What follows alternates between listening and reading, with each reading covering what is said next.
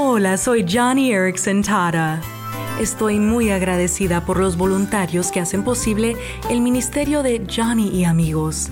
Estoy pensando en Mari, una fisioterapeuta que ha voluntariado en muchas distribuciones de sillas de ruedas.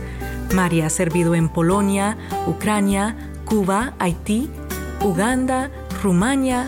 Ella dice, como fisioterapeuta, mi objetivo final es mostrar el amor de Jesús a las personas con discapacidades.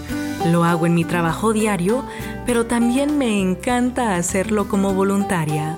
Oh amigo, amiga, hay tantas oportunidades para servir a personas con discapacidades, para que así como dice Lucas 14, la casa de Dios esté llena. Aprende cómo tú y tu iglesia pueden compartir el amor de Jesús a personas con discapacidades al visitar johnnyradio.org diagonal español.